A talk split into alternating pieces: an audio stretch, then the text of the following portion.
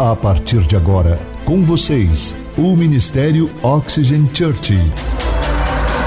Prepare o seu coração como uma boa terra para receber uma palavra do céu, inspirada e ungida pelo Espírito Santo. Experimente agora estar debaixo de uma atmosfera na presença do Espírito Santo de Deus. Você está pronto?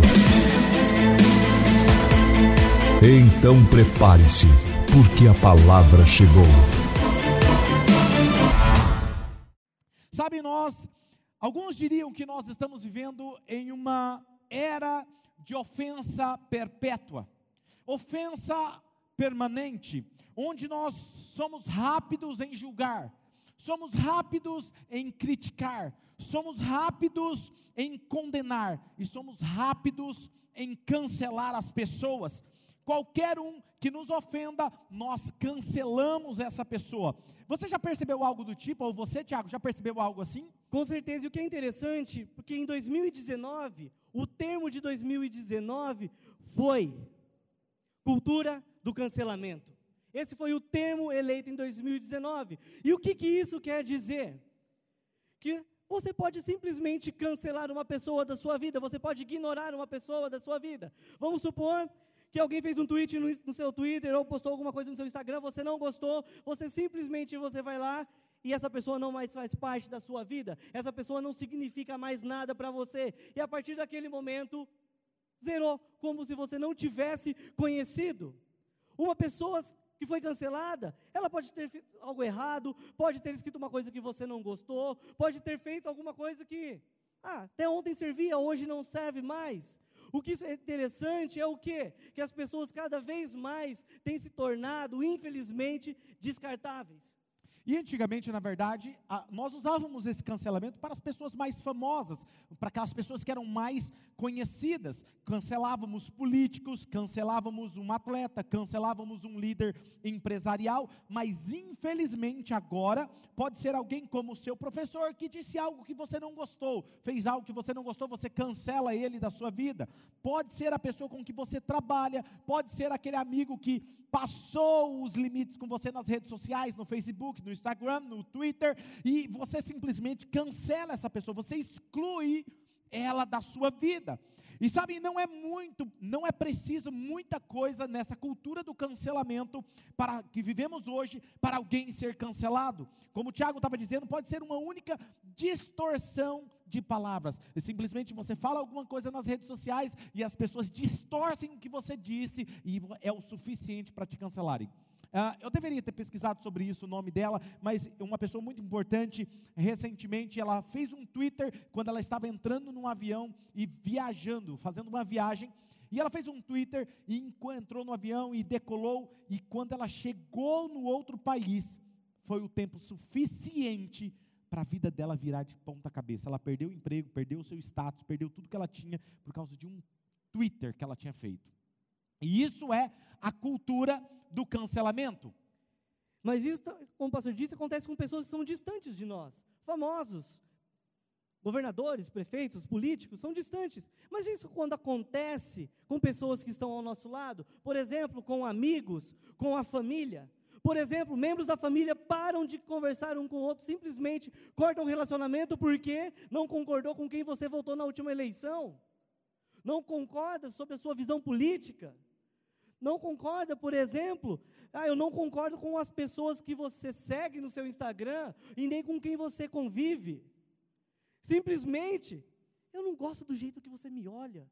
Simplesmente, você era importante até hoje, hoje não mais. Isso faz sentido para vocês? Ou a gente está falando alguma coisa que nunca ninguém viu, a gente está criando alguma coisa nova? Sabe? Talvez você se identifique com isso. Eu espero que não, mas talvez aconteça na sua família ou seus amigos ele nunca comenta nas minhas publicações. Ele não me curte, ele não deixa um like sequer. E quando eu mando uma mensagem no WhatsApp, mas demora para responder. Oh. Cara, esses dias ele ia responder. Eu vi as bolinhas aparecendo lá. Tá, tá, tá, tá, a mensagem não chegou. Desistiu de me mandar. Isso já é suficiente para eu cortar essa pessoa da minha vida, para eu cancelar essa pessoa e não ter mais nenhum tipo de relacionamento com ela. Sabe, isso é um problema sério, mas eu acho que isso não acontece aqui em Marília, não acontece? Eu acho que não, pastor. Sabe, nós vivemos em uma, uma era de ofensa perpétua, uma ofensa permanente. Nós temos que reconhecer a verdade de que se você está em busca contínua por aquilo que te ofende, você encontrará o que você procura. Quando você vive procurando nas pessoas, parece que você está vivendo uma época de perseguição, onde tudo que as pessoas fazem te ofendem, você fica procurando. Ah, eu acho que fulano está tentando fazer para me prejudicar. Olha, vai me ofender. Deixa eu te falar algo, aquilo que você está buscando é exatamente aquilo que você vai encontrar. Eu não sei você, mas eu levanto todos os dias, eu não penso se alguém vai me ofender ou não. Eu estou mais preocupado com o favor de Deus que está sobre a minha vida. Eu levanto de manhã dizendo assim: Eu sou alvo do favor de Deus. Eu sou alvo do favor de Deus e eu sou tão abençoado que a bênção de Deus respinga sobre todos a minha volta. É nisso que eu estou preocupado e estou focado. E você? Sabe? E quando nós vivemos em uma cultura que quase parece que fica ofendida, qualquer coisinha está ofendida, qualquer coisa está com os nervos à flor da pele, sabe? Com, se ofendem com facilidade, com qualquer coisa se sentem desonrada, sabe? Tem pessoas que não têm coragem de falar na sua cara, de frente a frente com você, mas no Twitter, mas lá no Instagram, lá no Facebook, eu sou o homem, eu sou a mulher, eu tenho posicionamento, eu tenho posição política, eu tenho posição nas coisas que eu acredito mas isso começa a entrar nessa cultura do cancelamento. E quando eu olho para essa cultura, eu vejo uma outra cultura do céu e Deus me chamando e chamando você para um outro tipo de cultura totalmente diferente disso. Tem alguém aqui comigo hoje ou não? Sabe? E na verdade as escrituras nos dizem, Romanos capítulo 12, Tiago, versículo 10, e isso vai apresentar a nossa primeira virtude dessa série que é hoje, que as escrituras nos dizem para nós honrarmos uns aos outros. Diga comigo, honrar. Honrar, honrar. Romanos capítulo 12, versículo 10. Abra o aplicativo da sua Bíblia aí no seu celular, ou acompanhe na projeção. Romanos capítulo 12, versículo 10, que diz assim: Dediquem-se uns aos outros sempre com raiva não é não? Dediquem-se uns aos outros com amor fraternal. Prefiram dar honra aos outros mais do que a vocês. É isso que a Bíblia está nos dizendo. Então, eu perguntaria a você hoje como nós estamos saindo nessa virtude como eu e você estamos indo nessa cultura, como nós estamos nos saindo em honrar uns aos outros acima de nós mesmos. E é por isso que hoje nós, eu e o pastor Tiago, queremos falar com vocês sobre uma das virtudes mais importantes, também, porém, muito mais esquecida, deixada de lado da nossa cultura, que importa para Deus e que deveria ser importante para nós. Queremos falar com vocês hoje sobre o título Honra em uma cultura de cancelamento. Você está pronto para a palavra de Deus hoje? Está pronto? Diga, eu estou pronto. Então, muito bom, vai lá. E para isso nós vamos meditar no Evangelho de Marcos, capítulo 6. Mas para que vocês possam entender o contexto do que está acontecendo ali com Jesus, Jesus tinha acabado de fazer dois grandes milagres. Ele tinha acabado de curar uma mulher que sofria 12 anos de hemorragia. Imagina só meninas, mulheres 12 anos, vocês com um fluxo de sangue permanente. Jesus chegou naquela mulher e a curou. Ela ficou curada completamente, porque Jesus não faz nada meia boca. E logo após esse milagre, ele cura uma menina que estava morta. E, e morto é morto mesmo, tá? Não era tipo assim, não, estava pálida, não. Morto, sem vida. Jesus chega e com a sua palavra, ele pega e aquela menina volta a vida.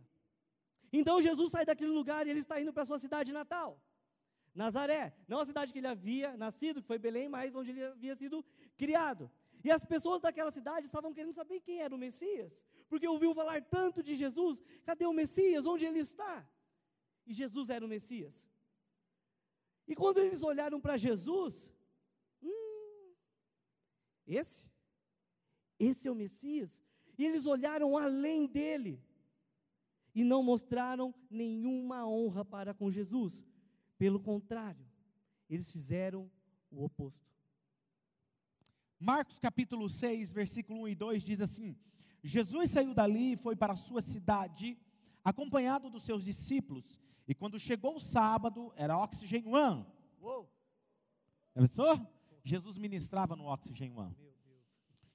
Começou a ensinar na sinagoga, e muitos dos que ouviam ficavam admirados. De onde lhe vêm estas coisas? perguntavam eles. Que sabedoria é esta que lhe foi dada? E estes milagres que ele faz? E aí o versículo 3 e 4 diz assim: Não é este o carpinteiro? Ei, ei, ei, ei, não é esse que fez a mesa lá da sua casa, da churrasqueira? Ei, mas, espera aí, não foi esse que fez o guarda-roupa seu? Ele está falando, ei, não é esse, não é o carpinteiro, o filho de Maria, ei, ei, aquele que tem um irmão Tiago, José, Judas, Simão, ei, aquele que é da nossa, da nossa rodinha. A gente conhece, e não está aqui conosco as suas irmãs, e ficavam escandalizados por causa dele. E Jesus lhes disse: só em sua própria terra, entre os seus parentes e em sua própria casa, é que um profeta não tem honra. Eles diziam: Nós conhecemos a sua família, ele é familiar a nós. E quando alguém é familiar a nós, nós é comum. É como a gente, é gente como a gente. E a Bíblia diz: eles ficaram profundamente ofendidos e se recusaram a crer nele. Agora, Tiago, responda para nós: qual é a diferença entre honrar e recusar dar honra? E gostaria que o Tiago mostrasse isso nas palavras em grego. Vocês estão preparados? Ô, oh, Geraldo, overflow. Vamos aprender grego. Vamos aprender grego, gente? Amém? A primeira palavra. Atmos. Fala comigo. Atmos. Atmos. Meu Deus, já sabe grego. Pronto. Mais uma língua, pode colocar. Quantas línguas você sabe? Duas. Português e grego. E atmos significa desonra, tratar o outro como comum, como ordinário. Por exemplo, não há nada de especial em você. Não há razão para eu te valorizar. Eu não devo dizer nada de bom ao seu respeito ou não devo esperar nada de você. Você é simplesmente comum. Agora, pelo contrário, existe uma outra palavra que chama time. Fala comigo, time. Time. Meu Deus, agora já é fluente. Time significa valorizar, respeitar ou estimar muito, tratar algo como realmente precioso, importante, valioso. Agora, o que a honra faz? Ela estima, valoriza, incentiva, acredita no seu melhor, no potencial melhor que as pessoas podem exercer. Agora, a desonra, pelo contrário, rebaixa, destrói, menospreza, desvaloriza, assume o pior das pessoas. Imagina só comigo, vamos dar um exemplo. Um rapaz, um solteiro, está difícil, ele é doido para conseguir alguém, anos e anos de oração e nada acontece. Aí ele vem na oração aqui do desencalhamento. Vem e aí ele consegue. Ele é tão ruim que ele chega para as meninas, ele, é, ele é crente, né? E crente não sabe contar piada. Ele chega e fala assim: ajuda eu rir, tá, gente? Só para não ficar ver, com vergonha, tá? Chega na menina e fala: Eu estava lendo o livro de números e eu percebi que não tinha o seu. Ruim, né? Gente, Vem pro Oxygen One que você vai aprender umas melhores, tá? A gente vai ensinar as cantadas de Ó, Salomão. Teve alguém aplaudindo aí, eu acho que gostou da piada, vai é, anotar. É, já anota, vai que dá certo, né? Eu vou contar outras no sábado. Mas ele consegue namorar uma menina, a varoa. Eita, Deus Conta mais uma, conta mais uma. Mais uma? o pastor. É, vamos, pegar, vamos pegar mais uma. Ah, me passa o seu Facebook. Porque assim a gente pode trocar pedidos de oração durante a semana. Ai, gente. Fala sério, né? E ele consegue namorar. O sonho a torna realidade. E no começo de relacionamento tudo é tão lindo, tudo é tão maravilhoso. Nossa, como você cheira bem, como você é linda. Ele tenta honrar ela de todas as maneiras. Ele abre a porta do carro, ele chama ela para um encontro. Deixa eu perguntar, vocês sabem ainda que é encontro? Porque tem uns rapazes, pastor, Misericórdia, chega perto da menina e fica assim, sabe? Não sabe falar, a gente está na hora de a gente voltar a conversar, sabe? A era da informática é maravilhosa, mas perdeu a pegada, né? E ele chega e elogia para os seus amigos. É uma festa, nossa, ela é maravilhosa. Ele se gaba, quem está feliz, radiante. Posta fotos dos dois juntos. Coloca a hashtag verdadeiro amor. Até o fim. Meu Deus do céu, Deus é bom demais. Eita, Deus grandão. E começa. Alegria, alegria. Só que a vida passa. E aí, o pastor Tiago faz o casamento dele. Meu Deus. E aí ele se casa e as coisas normalizam. E aí, antes, como que ele apresentava a garota? Essa é minha eterna namorada. Hoje ele fala assim: essa é minha mulher. Ah, é minha mulher. E às vezes chega do trabalho em casa e fala assim: e aí, mulher, o que nós temos para comer hoje? Ai, amor, não sei, foi tão difícil hoje meu dia. Que, que você ficou fazendo o dia inteiro? E deixa eu falar uma coisa aqui para os maridos. Eu vejo alguns maridos que tratam melhor os seus cachorros do que as suas esposas. Pode falar, irmã. Deus fala. Está em casa, solta gases e dá risada. Coça o que não deve. É isso aí, mulher. Deixa eu falar algo para você. Por que vocês estão quietinhos agora? Depois você não sabe porque sua esposa tem nojo de você? Se você não trata a sua esposa como rainha, como ela merece, não queira ser tratado como rei.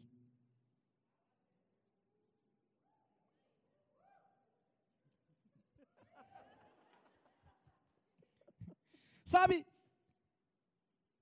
nós precisamos olhar para isso e reivindicar e olhar e ver a nossa vida como está. Será que eu estou honrando meu cônjuge acima de mim mesmo?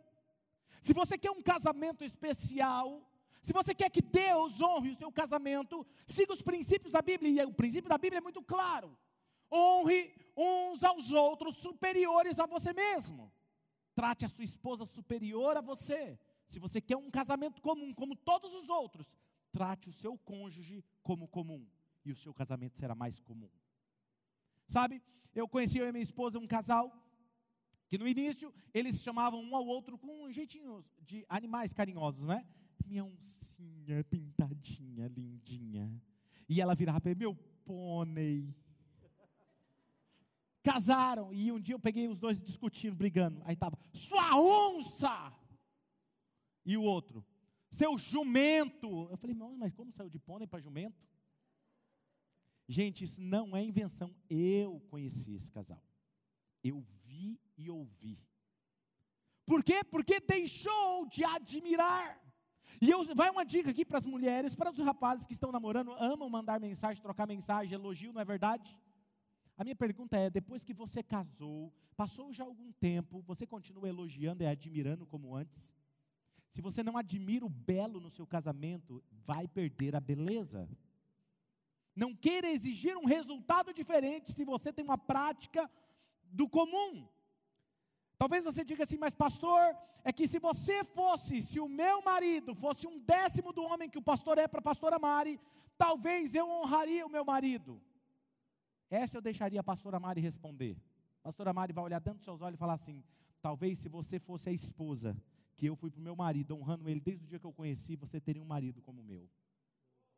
Eu não sou assim por acaso, a minha esposa me honra desde o dia que ela me conheceu. Ela é quietinha assim, mas é uma mulher sábia.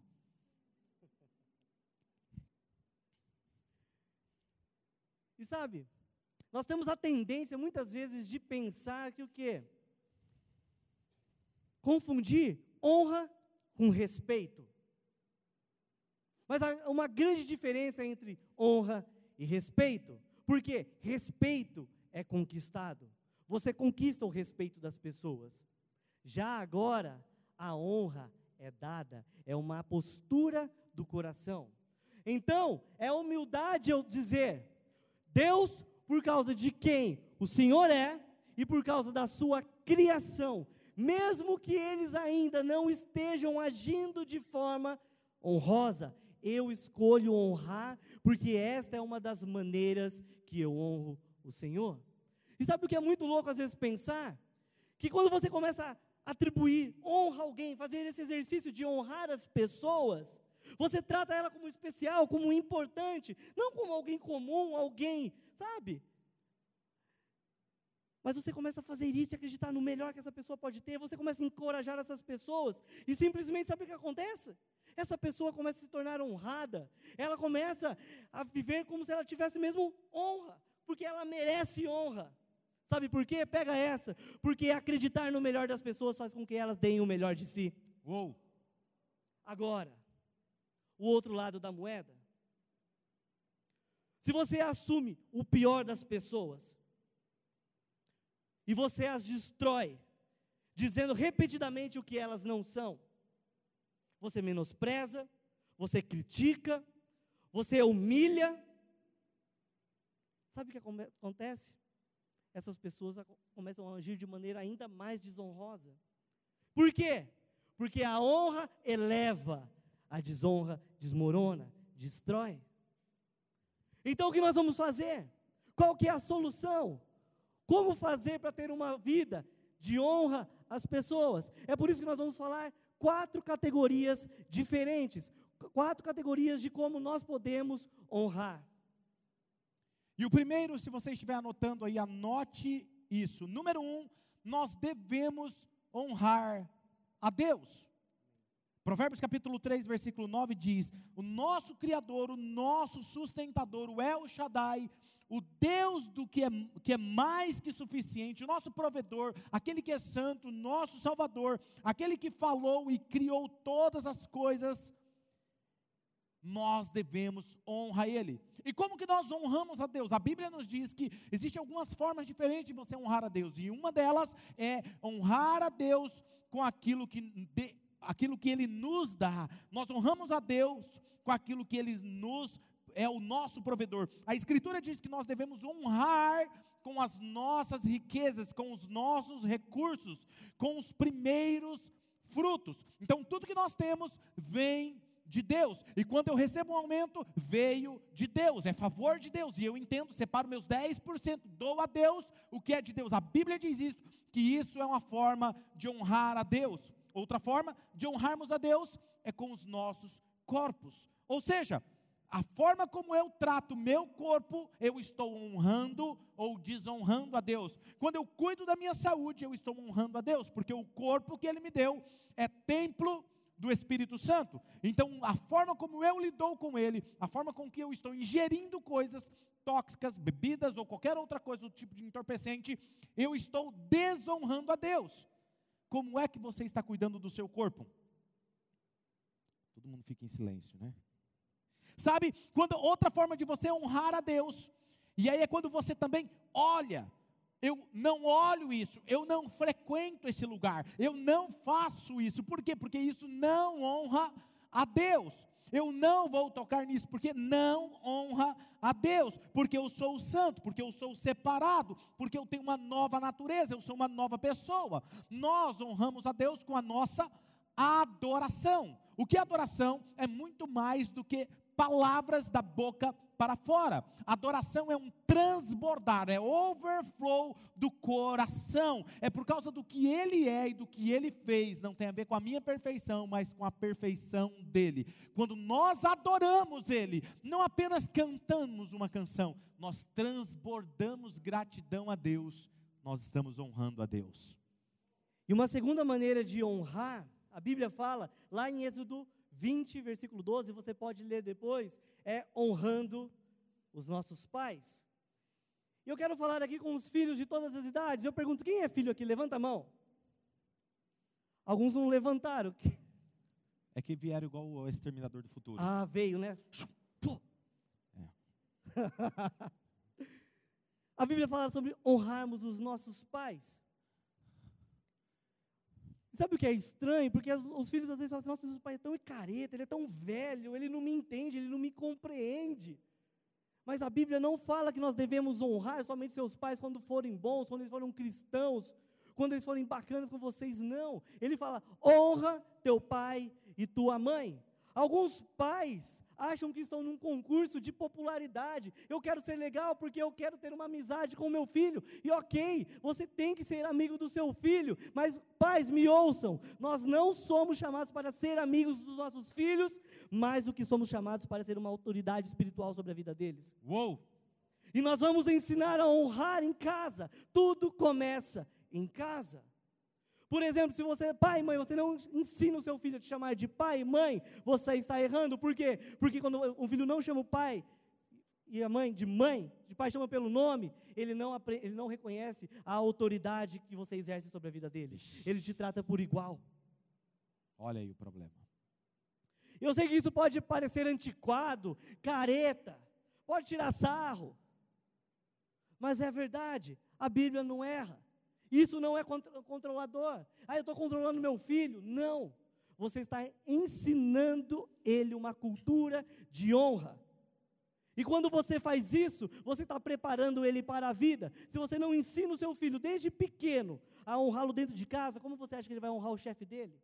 Os colegas de trabalho? Uma autoridade? Quando você não faz isso, Sabe o que está acontecendo? Você está roubando a bênção de ensiná-los a honrar aqueles que estão ao seu redor. Por isso que nós honramos a Deus e nós honramos os nossos pais.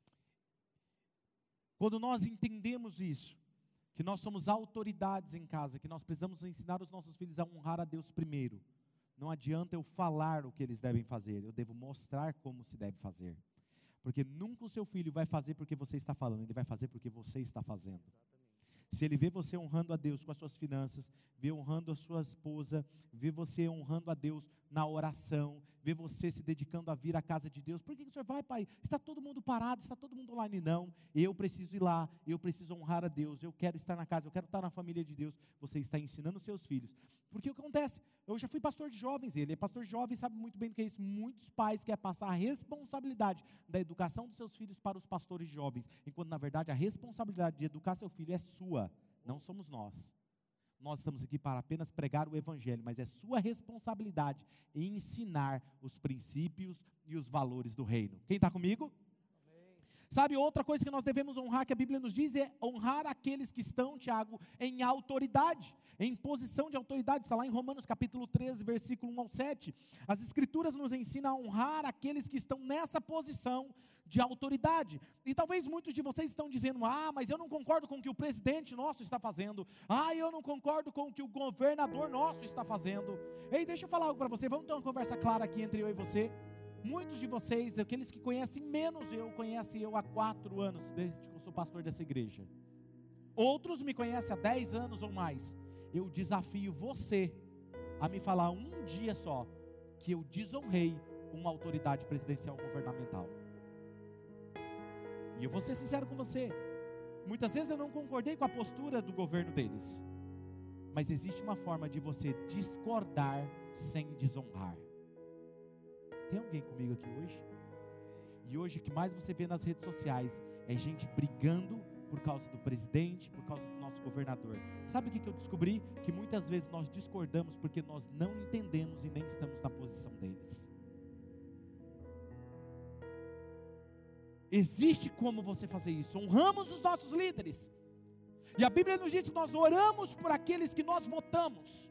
E também devemos orar por aqueles que nós não votamos. Nós não podemos desejar a desgraça para os nossos líderes governadores. Nós precisamos, como igreja, orarmos por ele, orarmos por eles. Você olha no Antigo Testamento, por exemplo, você vê Davi. Davi é um exemplo disso. Nós tínhamos Saul, que Saul estava perseguindo, procurando matar Davi. E diz uma história, um momento que, na história que Davi estava numa caverna escondido dele. E ele entra e Davi tem a oportunidade de matar Saul. E o texto diz que Saul estava possuído por demônios. Talvez muitos de vocês ou alguns pastores aconselhariam: não, pode matar, porque ele está possuído por demônio. Você não precisa honrar alguém que está possuído por demônio. Faz sentido para você? Mas é isso que a Bíblia está dizendo. Sabe o que, que Davi fala? Quem sou eu para tocar no ungido do Senhor? E até onde eu sei, eu não vi nenhum presidente ainda procurando me matar ou matar você. Tem algum aí tentando matar vocês? E mesmo assim, nós precisamos olhar para a Bíblia e aprender sobre isso. Então, se você está sob esse tipo de autoridade e ainda mostra honra, O nosso Deus nos mostra para honrar os nossos líderes com a postura de oração. Você pode discordar sem ser desonroso, somos melhores do que isso, e muitas vezes nós discordamos porque não entendemos, mas nós podemos orar para que Deus fale aos nossos corações e fale ao coração deles, dando sabedoria. E uma quarta categoria de honra, a Bíblia fala sobre pastores e líderes espirituais. Isso você vai encontrar lá em 1 Timóteo 5,17. A Bíblia diz que a, devemos dar honra aos nossos pastores, aos líderes espirituais. Isso pode parecer um pouco interesseiro da minha parte, da nossa parte querer falar sobre isso, mas a Bíblia fala sobre isso. Honrar aqueles que supervisionam, aqueles que ensinam, aqueles que cuidam. Então, todos os pastores dos nossos campos e a sua equipe, e ainda mais, ouçam-me vocês, aqueles que estão servindo no Kids, aqueles que estão cuidando, ensinando a Bíblia aos seus filhos, merecem dupla honra, eles merecem dupla honra, isso é importante, a Bíblia é clara sobre isso. E aqui deixa eu dar uma dica, eu vejo muitos se referindo aos pastores pelo nome. Se você estiver diante de um juiz, como você o chama? Excelência, meritíssimo. Se você chegar diante de um rei ou uma rainha, você vai chamar do quê? De majestade. Se você for uma consulta médica, você vai chamar pelo, por doutor, doutora. Porque agora que a autoridade espiritual sobre a sua vida que está aqui todo final de semana, você chama por Claudinei, por Mari. Eu sei que não tem problema, o pastor não pediu para eu falar isso, não está no esboço. Sabe por quê? Porque quando eu chamo um juiz de excelência, um advogado, um médico de doutor, um rei de majestade, na minha fala eu estou demonstrando o que? Respeito pela posição que ele ocupa, eu estou honrando a posição que ele ocupa. Agora, se eu chamo a pessoa pelo nome, ou seja, eu estou tratando como comum. E a Bíblia fala lá em Marcos 6, 4 e 5, que é o texto básico que a gente está lendo. Diz o seguinte: Jesus lhes disse: só em sua própria terra, entre seus parentes e em sua própria casa é que nenhum profeta tem honra. E agora ouça isso: e não pôde fazer ali nenhum milagre, exceto impor as mãos sobre alguns doentes e curá-los. Pode parecer estranho, pode parecer loucura. Mas a Bíblia não disse que Jesus não poderia fazer. A Bíblia disse que Jesus não pôde fazer. Ou seja, teve uma condição aqui. Porque Jesus tinha acabado de curar uma mulher que sofria do fluxo de sangue. Ele tinha acabado de ressuscitar uma menina morta. Qual é a diferença então para Jesus? Porque naquele lugar, na sua própria terra, ele não conseguiu, ou melhor, ele não pôde fazer isso. Sabe por quê? Porque a Bíblia fala que a falta de fé e também a falta de honra não permitiu que ele executasse os milagres. Sabe? Eu não entendia isso, porque para mim a, a cura, os milagres aconteciam somente ou não pela minha fé, pela falta ou pela minha fé que eu tinha. Mas a Bíblia fala que a falta de honra limitou o que Jesus poderia ter feito naquele lugar. Então fica uma dúvida. E eu te pergunto: quais milagres de Deus Ele queria fazer por você? Que bênçãos Deus queria dar para a sua vida? Que orações Deus gostaria de ter respondido a você, mas não o fez porque faltou honra em você? Pense sobre isso. Romanos capítulo 12, versículo 10 diz: A Escritura diz isso, esta é a palavra de Deus. Honrem-se uns aos outros acima de si mesmos. Como nós estamos indo numa cultura de cancelamento? Estamos agindo como todo mundo ou estamos agindo como filhos de Deus? Estamos cancelando nosso amigo porque fez um post que eu não gostei. Porque fez um Twitter, porque ele fez uma postagem no Instagram que não condiz com o que eu acredito. Então eu cancelo. Ou nós estamos honrando uns aos outros superiores a nós mesmos. O que esse texto está dizendo é que nós devemos superar um ao outro em honra. O nosso desafio é, é que eu e você sirva mais que o outro, não para se mostrar, mas se alguém me serve, eu vou superar ele servindo ainda mais ele. Se ele me honra, eu vou honrar ainda mais ele. Eu devo superar um ao outro, honrando. É isso que a Bíblia nos ensina. Se formos jantar juntos, almoçar juntos, eu vou pagar a conta. E aí é engraçado, quando alguém entende esse princípio, aí fica aquela briga santa. Não, eu vou pagar, não, não, não, vou pagar, não, eu vou pagar, não, eu que vou pagar, não, eu que vou pagar. A mulher do caixa fica assim. Gente, eu nunca vi isso. Alguém brigando para pagar a conta. E aí eu, lógico, eu apelo. Aí se ele está brigando demais, eu já falo assim: Filha, eu sou cliente aqui há mais tempo. O cartão dele está clonado, o meu não está. Brincadeira. Mas é engraçado que quando eu faço isso com todos, porque faz parte do meu coração ser generoso. E aí acontece, eu, quando eu faço com alguém que não tem essa cultura, não é da igreja, sabe o que eles fazem? Não, não, não precisa pagar. Eu fiz isso recentemente. Não, não precisa pagar, eu vou pagar. A pessoa fala assim: ele está falando, eu vou deixar. Não é sobre isso, entende? É uma atitude do coração. É uma atitude do coração. E por que, que nós fazemos isso, Tiago? Nós fazemos isso porque nós gostamos de superar um ao outro. Como o pastor disse, não é para saber quem é melhor, porque nessa competição não há vencedores, todos saímos ganhando. Você quer um casamento abençoado? Em vez de destruir um ao outro, comece a treinar para poder amar um ao outro. Ame mais, faça algo mais, supere aquilo. Comece a mostrar honra, comece a estimar, valorizar. Porque sua esposa, o seu esposo, não é alguém comum. É a pessoa que decidiu passar a vida ao seu lado. Que tal então começarmos a nos superar em honra um ao outro? Porque quando eu sou honrado, eu honro mais. Ou seja, todo mundo sai ganhando. Só para aproveitar aqui e pontuar algo, Tiago. Quando começa a desonra, muitas vezes começa com brincadeiras. De verdade, a nossa igreja tem uma visão. E uma das coisas que faz parte da nossa visão é a cultura da honra. Eu não gosto de ver os nossos voluntários, os nossos membros brincando de forma que denigre a imagem um do outro. Pastor, mas é brincadeira, é carinhosamente. É carinhosamente. Deixa eu falar algo para você. Toda desonra começa com brincadeira. Até se tornar sério. Não permita que a sua boca seja usada para destruir a imagem de alguém. Quer honrar? Quer brincar? Brinque honrando. Brinque honrando. E aqui eu estou corrigindo como pastor de vocês. Não quero ver mais esse tipo de brincadeira no nosso meio. Honre as pessoas o tempo todo. E eu quero praticar isso. Eu quero fazer um momento de honra aqui agora. E eu quero começar honrando a minha mãe e o meu pai. Essa aqui é a minha mamãe, meu papai. Logo, logo eles estarão aqui em Marília, serão membros da Oxygen. Demais, não é? Não, não vou não, você é membro seu. Eu quero honrar meu pai e minha mãe porque me ensinaram a orar, a ter uma vida devocional com Deus, a amar a Jesus acima de todas as coisas. A meu pai que me ensinou a ser um homem íntegro. Eu nunca vi um, alguém um, co cobrando meu pai na minha casa. Me ensinou a ser homem. No dia que eu marquei o casamento, ele falou: Marcou meu filho o casamento? Eu falei: Marquei. Ele falou: Vem aqui. E aí, vamos um conselho para os pais agora.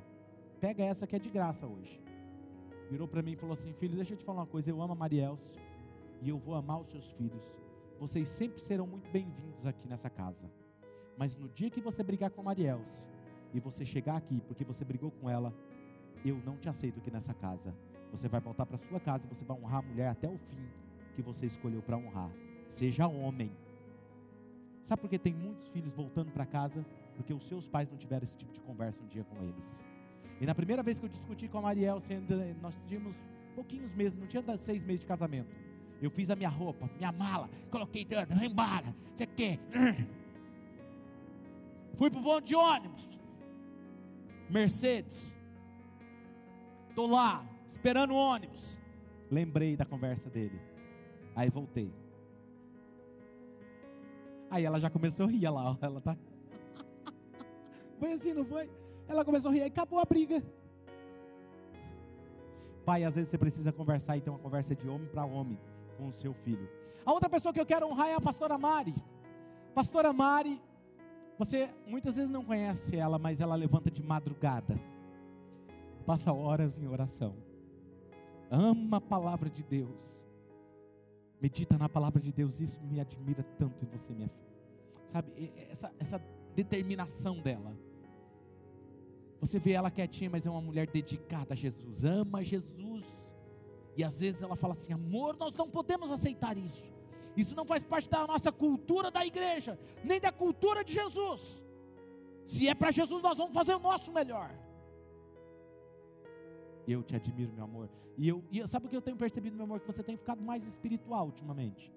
Eu acho que você tem orado tanto para poder suportar eu, que tem que te tornado melhor. Eu te honro, viu, meu amor? A outra pessoa que eu quero honrar, e muitos vão se surpreender agora, é o pastor Domingos. Pastor da Igreja Batista de Marília. Foi um dos meus pastores, primeiros pastor, primeiro pastor que me contratou como pastor. Nós estávamos no Getsemane juntos. E ele me ensinou a pregar os meus primeiros sermões. Me ensinou a liderar. E sabe uma das coisas que ele me ensinou? Amar a Jesus acima de qualquer coisa.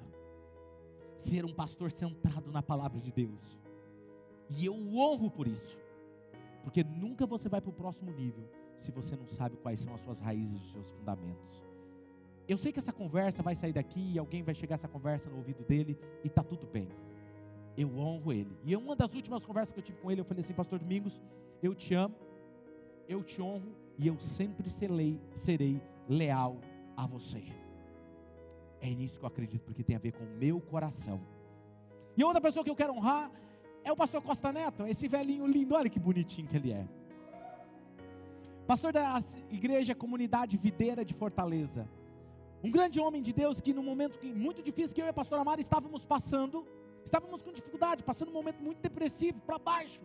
Ele nos convidou, levou nós para a conferência em Fortaleza e nos tratou com honra superior a eles mesmos. Sabe o que aconteceu? Ele colocou a gente nos mesmos lugares que os preletores importantes estavam. Eu não precisava estar lá, mas ele me colocou lá. Ia comer, me levava nos mesmos restaurantes e pagava para estar lá. Ele nos tratou da melhor forma. E até hoje cuida de nós. Eu honro este homem de Deus nessa terra. Aprenda a honrar a Deus. Outra pessoa que eu honro, outras pessoas que eu honro são os voluntários dessa casa.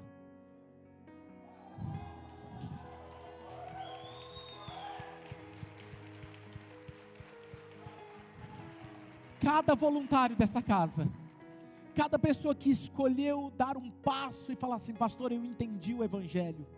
E por eu entender o Evangelho, eu entendi que não é sobre mim, é servir. É não ficar na cadeira, é servir. Alguém chega aqui e fala assim: Eu sou membro dessa igreja. Ele pode começar a servir. Ele vai, se inscreve ali, passa pela, pela conversa com o Geraldo e a, a Luciana.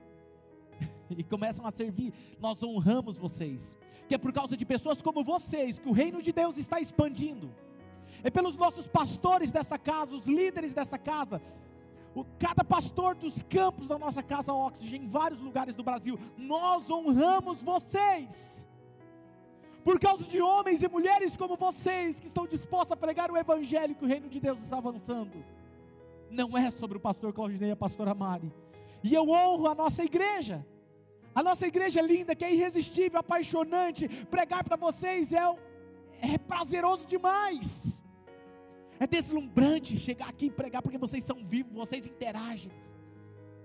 E a outra pessoa mais importante da minha vida que eu quero honrar se chama Jesus de Nazaré aquele que morreu por mim, foi o meu Salvador, foi aquele que desceu o nível mais baixo quando eu estava no pecado e me tirou de lá e me sarou, me perdoou e disse: Eu tenho um chamado para você. E Jesus disse em Mateus capítulo 15, versículo 8: Este povo me honra apenas com os lábios, mas o seu coração está longe de mim.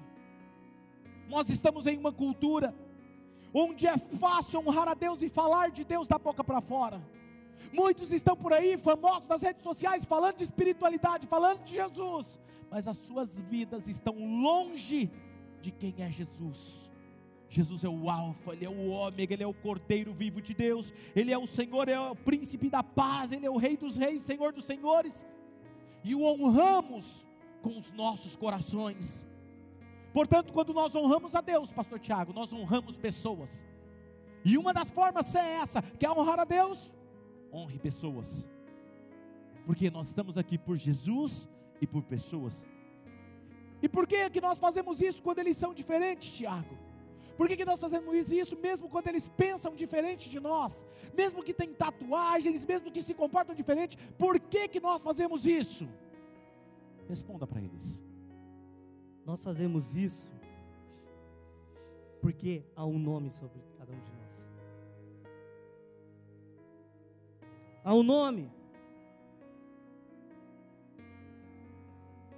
O nome de Jesus está sobre nós, porque Ele nos criou e eu quero que você entenda: você não é uma pessoa comum. Você não é uma pessoa comum, porque o nome dele está Uou! sobre você. O Uou! nome do Cordeiro que foi morto naquela cruz, lavado, redimido, que nos lavou de todo o pecado, levou sobre si as nossas dores, as nossas enfermidades, está sobre você. E é por isso que eu te honro, porque você não é uma pessoa comum, mas é uma pessoa que carrega o nome de Jesus.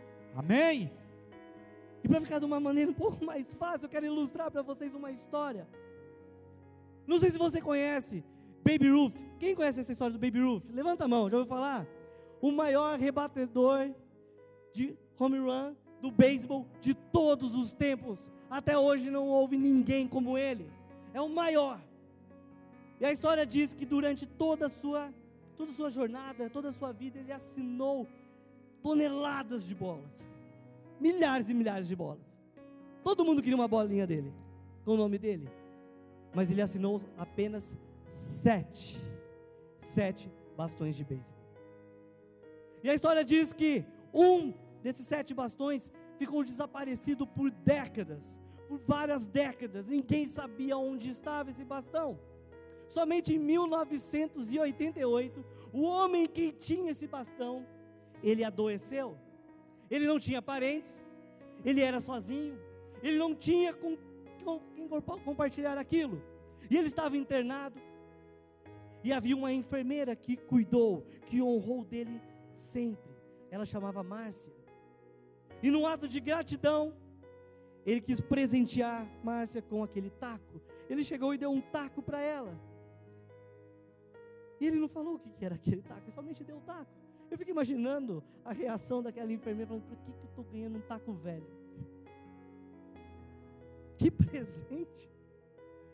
Mas, ok. Devia Cavalo dado no seu de Né? Deve estar com problema de cabeça. Exatamente. Mas ela pegou aquele taco, ela levou para sua casa, colocou debaixo da cama. 18 anos aquele taco ficou debaixo da cama daquela mulher. E um dia ela se aposentou e ela tinha um grande sonho. Ela tinha o sonho de abrir um próprio restaurante. Só que ela não tinha dinheiro, não tinha condições para aquilo. E ela lembrou do taco. Ei, será que vale alguma coisa? Porque não é possível ganhar um taco que não vale nada, né? E ela pegou aquele taco, imagina, tudo empoeirado, velho. Foi a uma loja especializada. Chegou lá, mostrou para o dono: olha, quanto vale isso aqui? Ele olhou, olhou, falou: não pode ser. Não pode ser. Não pode ser é um dos sete tacos perdidos, é o taco que estava perdido. A senhora tem noção do quanto vale esse taco? Ela falou: não. Em 2006 esse taco foi a leilão. Sabe por quanto ele foi vendido? Perto de 1,3 bi, bilhões de dólares. Você acha que simplesmente o taco valia isso? Não. Por que ele era tão valioso? Por causa do nome que estava assinado sobre aquele taco. É por isso que eu e você somos valiosos. Não porque nós somos, mas por causa Uou! do nome que está assinado sobre nós. Uou! Fantástico. E a história diz que ela pegou, ela vendeu, tá? ela pegou aquele dinheiro, ela concretizou o seu sonho. Ela abriu seu restaurante. E o restante todo do dinheiro ela pegou e doou para uma caridade de crianças, porque Baby Ruth amava as crianças e ele era o desejo dele que as crianças fossem cuidadas. E a imprensa, a mídia da época falou assim: "Tá doida? É muito dinheiro, quem em sã consciência daria tanto dinheiro assim? Por que você faria isso?" Sabe o que ela respondeu? O taco só tinha valor por causa do nome do Baby Ruth estava nele. Como ele tornou valioso? A única coisa razoável que eu poderia fazer era algo que honrasse a vida dele. Então, o que me torna valioso, o que te torna valioso é o nome de Jesus, o nome que está acima de qualquer coisa. O seu nome está sobre você. Você não é comum, você não é comum, é por causa de quem ele é e do que ele fez. Então, a minha única resposta razoável é mostrar-lhe honra com toda a minha vida. Por isso, nós honramos cada um de vocês, porque o nome de Jesus está sobre a sua vida vida. E se você é um cristão, o que o torna valioso é o nome de Jesus. E assim a única resposta razoável, sua, minha, se nós somos cristãos e temos o nome de Jesus sobre nós, é mostrar-lhe honra. E como nós fazemos isso? Honrando uns aos outros, superiores a, a nós mesmos. Quando nós honramos as pessoas superiores a nós mesmos, nós estamos honrando a Deus. E nesse momento eu quero fazer uma declaração de bênção sobre a sua vida. Eu declaro como pastor de vocês, espírito de honra nesse lugar. Eu declaro espírito de honra em seus corações. Eu declaro sobre a nossa igreja o espírito de honra e que seríamos conhecidos como uma igreja que edifica em vez de destruir.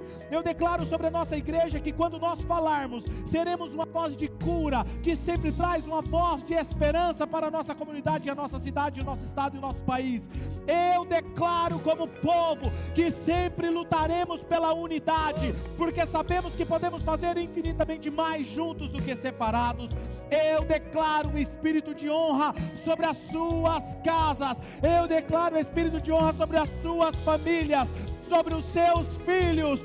Eu declaro o espírito de honra sobre tudo que vocês tocarem. Haverá o favor de Deus por causa do espírito de honra sobre você. Por causa de Jesus e o que ele fez.